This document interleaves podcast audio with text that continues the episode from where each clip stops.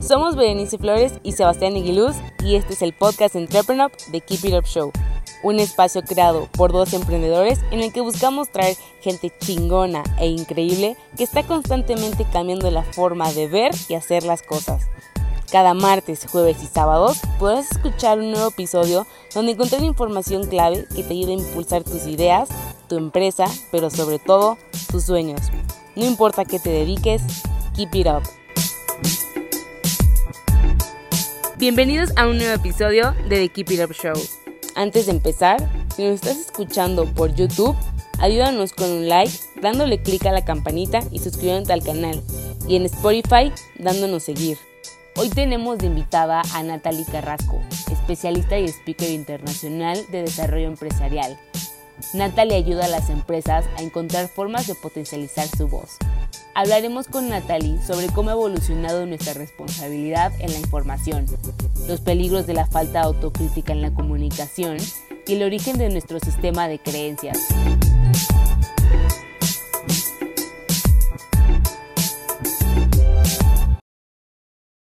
Hola, muy buenas tardes y bienvenidos a otro episodio de The Keep It Up Show. Aquí Sebastián Aguiluz, cofundador y CEO de Entrepreneur, y estoy con Natalie Carrasco, especialista y speaker internacional de desarrollo empresarial. ¿Cómo estás, Natalie?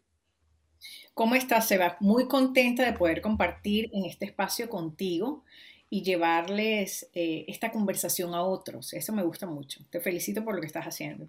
Muchas gracias y encantados de tenerte por aquí. Oye, Natalie, para los que no estén tan familiarizados contigo, no sé si nos puedes contar un poquito más sobre lo que haces. Bueno, mi nombre es Natalie Carrasco, como tú bien has dicho. Yo soy especialista en desarrollo empresarial, enfocada en la experiencia del cliente, innovación y la comunicación estratégica. Cuando hablo de mí, digo que soy un ratón de biblioteca y eso es algo con lo que la gente se ríe muchísimo, pero es verdad, porque una de las cosas que no paro de hacer es aprender. Creo que eso no está en mi configuración del disco duro.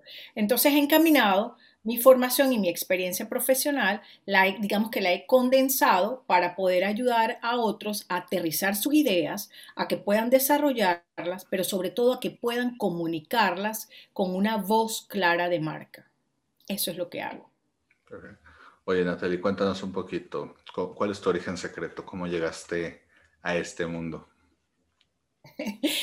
bueno, eh, a ver por dónde comenzamos. Eh, me gradué muy joven y mi primera carrera fue eh, Hospitality Management Comencé en el mundo de la hospitalidad, de hecho pasé un largo tiempo de mi vida entre empresas de eh, multinacionales de servicios y cadenas hoteleras y allí aprendí mucho sobre el tema de la relación con el cliente. De hecho, desde mi punto de vista, la hotelería o el hospitality management es la madre de la generación de experiencias, porque es lo que los hoteleros hacemos por naturaleza.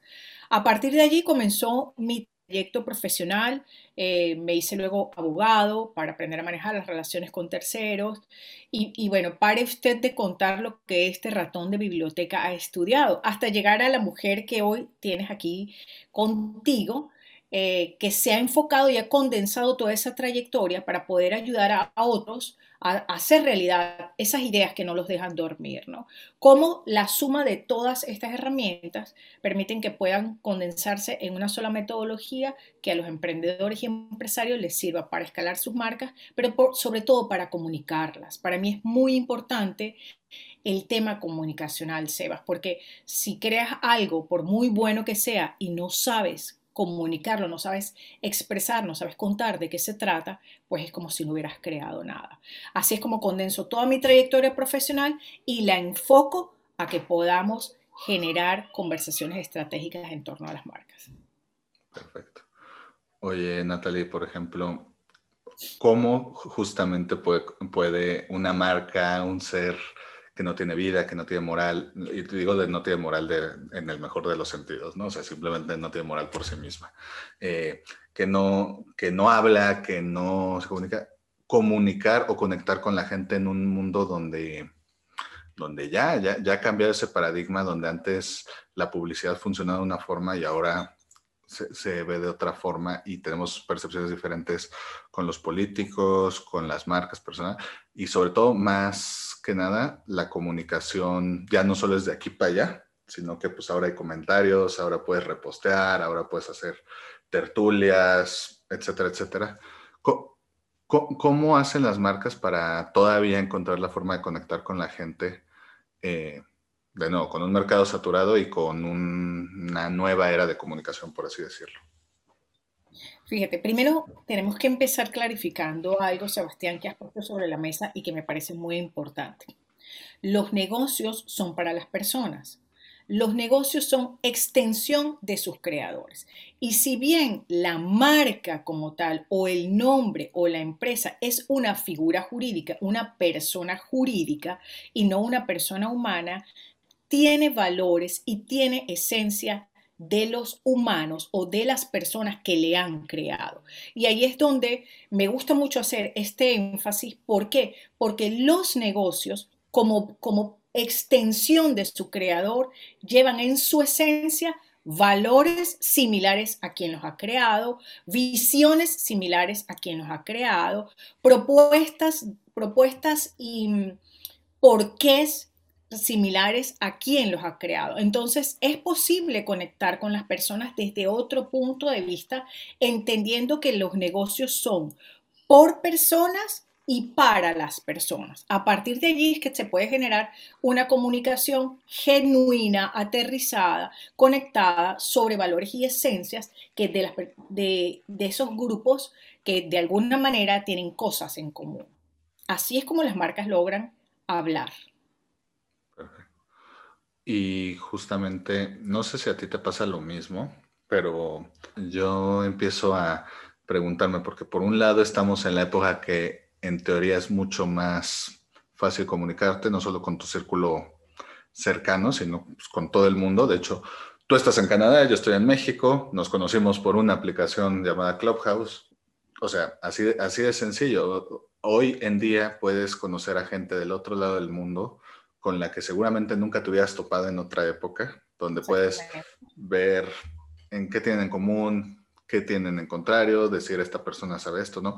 Y al mismo tiempo, pues también darte cuenta de cómo son diferentes las culturas, cómo son diferentes las formas de pensar, cómo a lo mejor el ecosistema emprendedor en México nada que ver con el ecosistema emprendedor de Canadá y no solo por un tema de, de cultura empresarial. Pero por otro lado, pues hay todo este mar de información y de desinformación que si hay gente que pone noticias falsas, que si hay gente que comunica un mensaje negativo, que si hay simplemente mucha paja, mucho meme, mucho lo que sea. Eh, no sé si tú estás de acuerdo, ¿Qué, ¿qué, piensas de esta fase de que por un lado estamos más comunicados que nunca, pero al mismo tiempo no nos logramos comunicar o hay más desentendimientos que en otras épocas, a mi parecer. Mira, fíjate lo que pienso al respecto, Sebas. Siento que hay mucho ruido.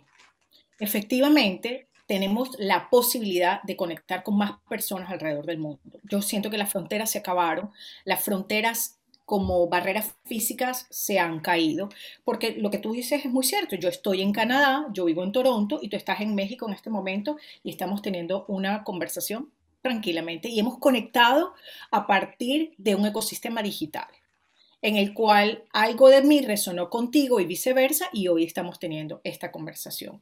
Sí, tenemos la posibilidad de conectarnos y hablar con más personas y eso genera más ruido.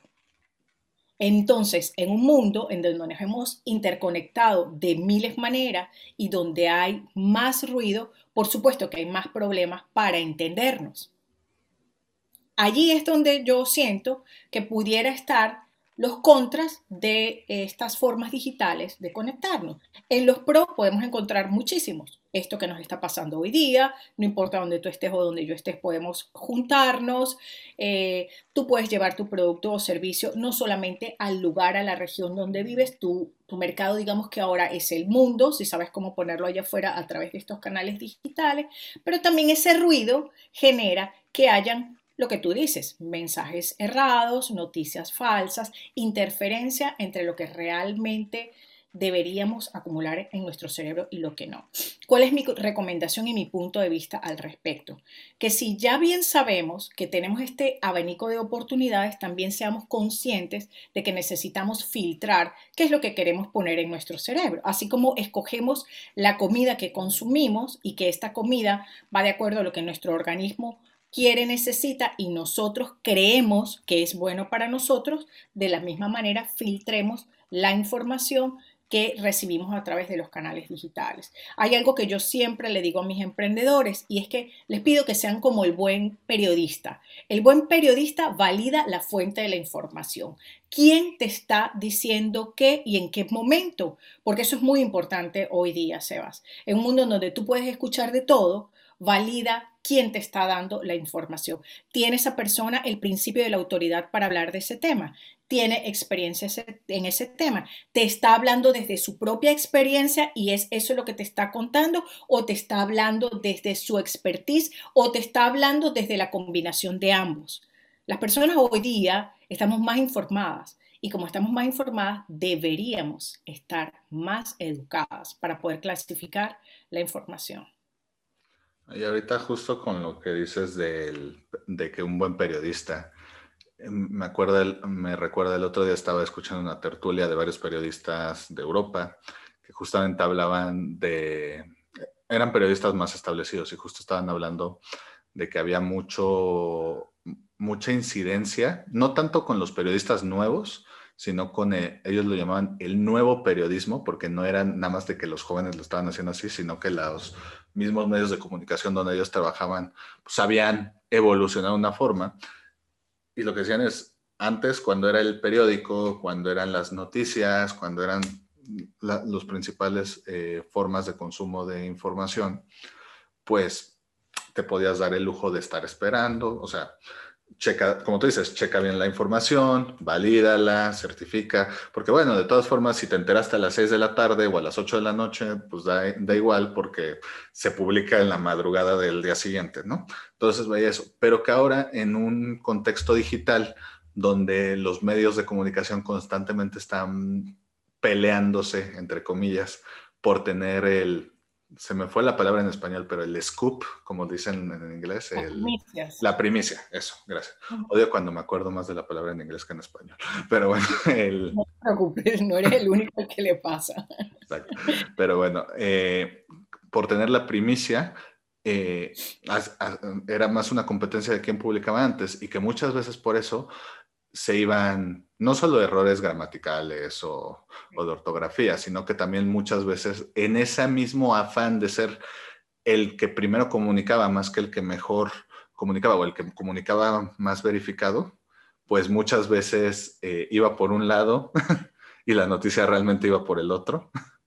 Entonces, justamente ellos están diciendo, oye, ¿qué tal si este nuevo, como tú decías, ecosistema digital o necesidad de de ser el primero, de ser el más rápido, más que ser el mejor, pues que lleva muchos problemas. Y eso también me puso a reflexionar sobre que por, por unos lados es como de, no, a ver, tú sigue o tú nada más escucha a medios, a medios mucho más establecidos, a, que tengan mucha más credibilidad para eso, pero luego por otro lado hay toda una generación que no cree mucho en, eso, en esos medios por el hecho de los asocian con, tienen intereses, conflictos, etcétera, pero al mismo tiempo, no sé, empiezan a consumir noticias por redes sociales y es todavía más fácil en una red social, no, o sea, ya, o meter paja o inventarte una noticia de cero o, lo, o, sea, o simplemente por eso empiezan de repente a censurar a los presidentes por, por X o Y comentario. ¿Tú cómo vives todo este cambio de la evolución, de la verificación, de la comunicación, etcétera? Fíjate, yo creo que eh, seleccionar la información que tú quieres consumir también va en relación a tres elementos particulares que tenemos los seres humanos. Uno es la ética, tus objetivos, qué es lo que estás buscando, y los valores que te envuelven, ¿no? Eso, esos tres elementos van a hacer que tú seas más selectivo en lo que quieres tomar por verdadero o por falso. ¿sí? Hay que considerar también algo muy importante, Sebas. Cada uno de nosotros como seres humanos tenemos un sistema de creencias y seguramente lo que es bueno para mí a lo mejor no es bueno para ti y viceversa. A lo mejor lo que es bueno para ti no es bueno para mí.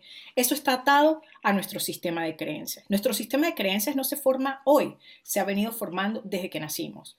Lo que nos decían nuestros padres, el entorno en el que crecimos, las escuelas a las que asistimos, los amigos con los que nos reunimos, los compañeros de trabajo, lo que estudiamos, lo que dejamos de estudiar, toda esa compilación de experiencias pasadas hacen que tu sistema de creencias tenga unos lentes particulares para mirar la realidad.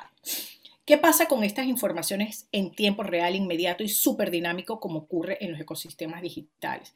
Tu, tu, sistema de creencias, que son los lentes con los que tú miras tu realidad, se van a activar y ellos te van a llevar a través de lo que para ti es ético, de, lo, de tus objetivos cuando estás buscando una información y de los valores que te envuelven, a seleccionar qué es aquello que te suma y descartar inmediatamente lo que no te suma.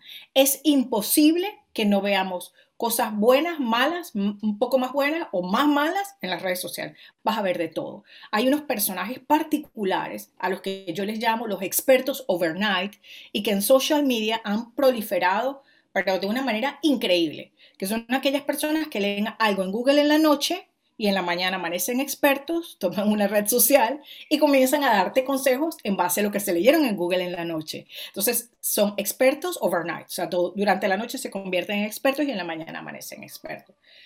Esas personas llegan a tener cierto alcance, pero en algún punto se cae, porque cuando tú comienzas a escuchar de acuerdo a tu ética, a tus objetivos, a tus valores, a lo que estás buscando, te das cuenta quién te suma y quién no te suma. Entonces, mi recomendación ante un mundo con tanto ruido digital y con tantas noticias buenas, verdaderas, falsas, menos buenas y todas las que hemos visto, es que se pongan en acción estos tres elementos en ti para que tú selecciones con qué información te quedas y con qué no, con cuál no te quedas, cuál desechas. Y con esa que te quedas, pues hazle un, doble step de verificación y valida entonces allí la fuente de dónde está viniendo. ¿Quién te lo está diciendo? ¿Por qué te lo está diciendo? ¿Qué principio de autoridad envuelve a quien te está dando esa información? Así es como yo lo hago hasta ahora. Eso es lo que les comparto. Eso me ha funcionado. Eso me ha permitido filtrar múltiples tipos de informaciones que encuentras en las redes sociales todos los días y que unas pueden ser falsas o verdaderas, acertadas o desacertadas, de acuerdo a estos tres elementos bajo los cuales yo evalúo la información que llega a mí. Y justamente, no sé si a ti te ha pasado, pero eh, el otro día estaba hablando con un amigo en otro podcast que yo tengo y que se llama Nipe Idea, que justamente eh, como que estamos en una época de demasiada falta de autocrítica hasta en cuanto a la comunicación, eh, porque una vez, digo, a todos nos ha pasado, o sea, por más que quieras checar eso, a todos nos la han colado de, de que sin darte cuenta era, era una noticia falsa o era un comentario falso, lo que sea, porque pues también en X momento no estabas tan concentrado o te la creíste porque te sonaba bien o porque justo era de alguien que odias o de alguien que desacuerdas mucho y, y era como lo perfecto para validar tu opinión, ¿no? Y, y justo le estaba contando que yo hago una, que hago una publicación, más bien comparto una publicación, resultó ser falsa de X cosa, no, no es muy importante, me ponen unos, me pone un amigo, amigo, eso está mal, eso es falso, que no sé cuánto, por, y lo que hago es borrar la, borrar la publicación, no el comentario de mi amigo, sino el, la publicación como tal. y le estaba contando en el podcast a Mario que justo otro amigo de, uy, ¿qué? ¿Se te, te, dio miedo que te cachen el error? Y yo, no, pero pues, ok, o sea, no, no me importa eso, pero yo estoy ayudando a esparcir una, una noticia falsa y eso está mal. O sea, a ver, no soy ninguna figura pública como para mandar un comunicado de perdón, pero oye, bórralo, no pasa nada, que nos la han colado. O, o luego, lo que también decíamos en otro episodio es, es que para bien o para mal el, el, Internet tiene memoria.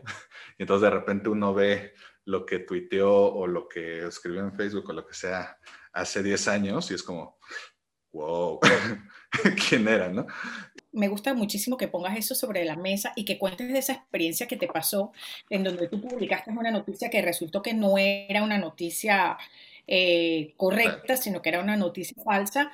Un amigo te comentó y tú bajaste la noticia. Eso es una actuación responsable. Esto nada tiene que ver con que te vayan a criticar, que te dio miedo, que no sé qué. No, actuaste responsablemente. Y ese es el llamado que nosotros deberíamos hacer a todas las personas que están escuchando en este momento este capítulo de tu podcast. ¿Por qué? Porque sabes algo, Sebas. Todos somos influencers. Todos. Lo que pasa es que la palabra influencer se ha prostituido literalmente y se ha mal empleado y se la han autocolgado en el pecho personas que realmente ni siquiera merecen tener ese, digamos, ese peso en, en sus espaldas, ¿no? Todos, todos, todos somos influencers desde la conciencia de entender que nuestra voz y nuestro mensaje tiene un impacto en quien nos está escuchando. Cuando tú hablas, tus amigos te escuchan, tu entorno más cercano, tu familia, si tienes hijos, tus hijos, si tienes esposa, tu esposa, tú eres un influencer de esas personas. Tú marcas una huella en la vida de las personas que te están escuchando. Entonces, la responsabilidad de lo que comunicamos entra en juego allí y toma un papel preponderante. Lo que tú hiciste de bajar esa noticia porque era una cosa falsa, más allá de que te importe un pepino, de que si te van a criticar o no te van a criticar, fue un acto absoluto de responsabilidad. Y eso es lo que nosotros deberíamos llamar a otros a hacer y ser responsables en lo que dices para que sea congruente con lo que haces y también para que entiendas que tu poder de comunicación, que tu voz por más pequeña que tú creas que es, sí tiene poder de influencia sobre otros. A mí me parece que es súper acertado y súper atinado, que si lo que tú estabas publicando no se correspondía con la realidad, la acción seguida fuera eliminarlo. Te tiene que valer que los demás vayan a decir, ay no, que tenía miedo, que lo, que lo bajó porque no era... No, eso no. le tienes que dar importancia es, a tu acto de valentía en torno a la responsabilidad de comunicar algo que no era correcto. No, sí, y, y, no solo en cuanto a la comunicación de lo que es falso o no falso, lo que iba a decir es igual de, luego uno ve lo que escribió hace 5, 10, X años y pues luego le da pena o le da pena cómo escribía o le da pena hasta el mensaje, lo que sea. Y lo que yo dije fue, mira, si ves eso, pues bórralo, bórralo porque por, por algo te da pena, pero también no creo que esté mal que yo tengo una frase y perdón por la grosería, pero es de si no si no piensas que tu yo de hace un tiempo está pendejo en comparación de tu yo actual, es porque algo estás haciendo mal, ¿no? O sea, porque yo sé de la idea que en todo momento estás aprendiendo, en todo momento estás desarrollándote, en todo momento estás cuestionándote y abriéndote nuevas experiencias. Entonces, si en 10 años, o sea, yo conozco gente que dice, ay, es que nadie como yo hace 10 años, o es que mi momento cumbre fue en la uni, o en la prepa, o en X momento, y es como, pues perdón, algo estás haciendo mal, o sea, no, no, no, o sea, yo sé que hay ciclos y que todo está eso, pero no puede ser que del momento donde te sintieras más realizado, o feliz, o inteligente, o lo que sea, fuera en un tiempo pasado, porque cada vez tienes más experiencia, más desarrollo, más cosas, y te digo, o sea, yo veo y es como, ja, qué cagado. Antes era bien, no sé, antes era bien, a mí me encanta el fútbol. Entonces era, antes era como el típico de odio al equipo rival y son unos estúpidos y bla, bla, bla. Y ahorita es como, ah, mira, aprecio esto de este, hasta, aprecio esto hasta de los rivales. ¿Sabes qué? No me gusta este equipo por estas cosas, pero este es un grandísimo jugador. O sea, como que esa moderación que es algo que es acumulado y, yo creo que aplica para todas las partes de la vida. No sé qué piensas tú al respecto. No, totalmente, estoy súper de acuerdo contigo. Hay una palabra eh, que dicen ustedes los mexicanos que a mí me encanta, que yo creo que no, creo que puede ser una mala palabra, pero lo confieso, me gusta como suena, creo que tiene mucha energía y, y que se la, quiero, se la quiero colocar a lo que tú acabas de decir, ¿no? Tu yo de hoy tiene que ser más chingón que tu yo de ayer. Exacto. Chingón es Porque es cierto. Si tu yo de hoy no es más chingón que tu yo de ayer, no has hecho nada. Estás estancado en un mismo lugar. Está bien mirar hacia atrás y decir, qué padre cuando estaba en la prepa, qué padre cuando iba a la universidad, qué padre cuando estaba en aquel trabajo. Y reconocer las cosas buenas de cada uno de esos, de esos momentos, porque eso también te llena de satisfacción. Pero pararte hoy, mirar hacia atrás y verte igual que antes, es un, es un síntoma de que no has evolucionado. Tu yo de hoy tiene que ser más chingón que tu yo de ayer. Así que voy de la mano completamente contigo. Que nos reconozcamos en los momentos de éxito, pero por supuesto, pero también tenemos que reconocernos en el ahora, ¿no? Con, con una forma distinta a lo que éramos ayer. Exacto, y simplemente darte cuenta que, que, sí, o sea, como tú dices, está bien tener nostalgia de, ay, recuerdo cuando vivía esto, o qué padre vivir en X zona, o X proceso, o, o, no he hecho mejores amistades que los de la prepa, lo que sea, o sea, todo eso está bien, pero no puede ser como el, mmm, tengo las mismas habilidades que hace 10 años, porque en todo momento estás consumiendo, o sea, aunque no seas de las personas que te metes a curso, lo que sea, en todo momento estás interactuando, practicando, eh, adquiriendo X o Y habilidades que normalmente ni siquiera te das cuenta. Eh, o sea, por ejemplo, y esto salió en un tema hace poco de otro podcast, de, ah, no, no fue de, de otro podcast, fue de una, entre, una entrevista que me hicieron, que les decía, a ver, oye, eh, a mí me han encantado todos y cada uno de los episodios que hemos tenido en el podcast. Eh, todo, desde el momento hemos tenido ponentes muy cool que nos han dado la oportunidad. Eh, algunos de mis episodios favoritos están al principio, otros en medio, otros al final, lo cual es normal.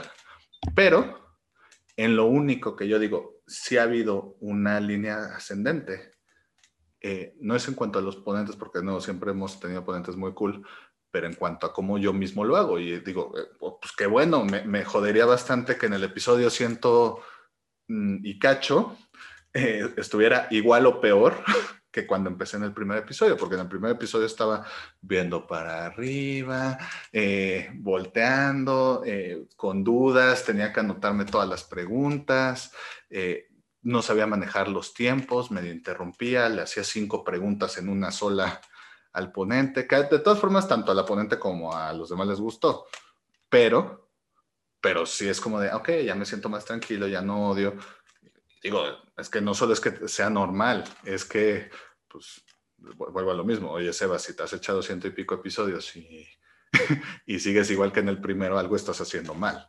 ¿Estamos de acuerdo? Claro, claro, totalmente de acuerdo. Sebas, y es que es un proceso natural en los seres humanos, pero cuando lo hacemos de forma consciente es mucho más poderoso. Cuando eras un niñito, cuando eras un bebé y estabas empezando a caminar, te caías mil veces. Es más, primero gateaste para luego poder caminar. Y cuando empezaste a caminar, inmediatamente después del gateo, te sostenías de las paredes, le dabas la mano a tus padres, ya luego comenzaste a caminar solo y de pronto estabas corriendo en un parque. Así es realmente el ciclo de vida de los seres humanos. Cuando nos hacemos conscientes que comenzamos en pequeño y además que hay que estar dispuesto a entender que podemos comenzar en pequeño para luego ir creciendo, tu proceso de aprendizaje consciente se hace mucho más sostenido, mucho más profundo y verdaderamente transformador.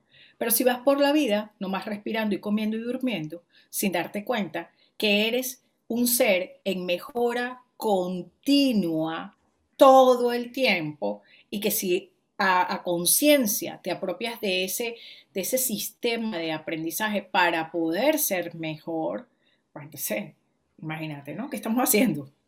Comiendo, durmiendo y respirando. Y ya, así se te va la vida. Pero hay que concientizarnos de eso, ¿no? Somos seres en constante mejora. Somos seres autorrenovados cada día. Entonces, en ese sentido, podemos hacer grandes cosas porque progresivamente vamos mejorando nuestras habilidades y nosotros como seres mismos. Perfecto. Oye, Natalie, y la verdad es que esta plática está muy buena, pero para ir terminando, a todos los invitados del It Up Show les pedimos sus tres sí, tres no para emprendedores, es decir, tres cosas que un emprendedor debería hacer sí o sí y tres cosas que debe evitar a toda costa. Tres mandamientos y tres pecados capitales. ¿Cuáles serían los tuyos? Ok, sí para esos game changers, emprendedores que están conectados con este podcast en este momento son los siguientes. Sí atrévete a explorar todo tu potencial creativo. No, no asumas que no lo tienes, porque sí lo tienes y muchísimo. Sí flexibiliza y crea mejores prácticas en los procesos. Las cosas no son perfectas. Si aprendes a flexibilizar, vas a poder llegar mucho más lejos.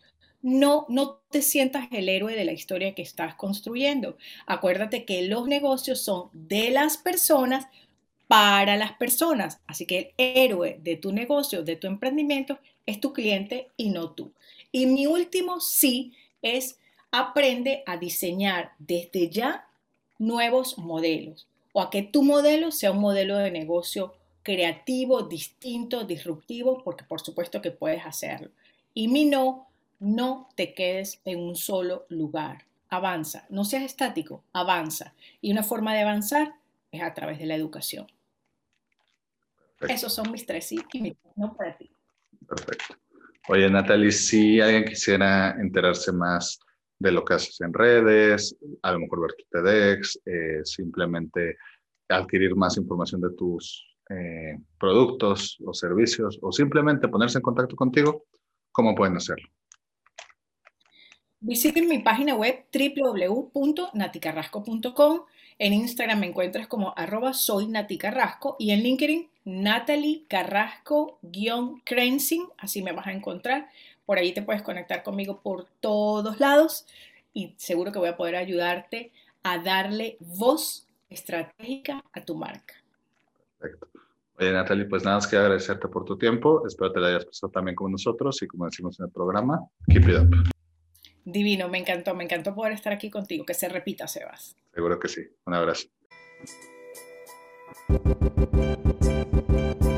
Si te gustó el episodio de hoy, recuerda que puedes escucharnos en Spotify y YouTube y para más herramientas de estos temas, estamos en Instagram y Facebook como arroba entrepreneur. Si quieres seguir a nuestro invitado de hoy, te dejamos en la caja de descripción sus redes sociales y datos de contacto. Gracias por escucharnos y nos vemos en el próximo episodio. Recuerda, keep it up.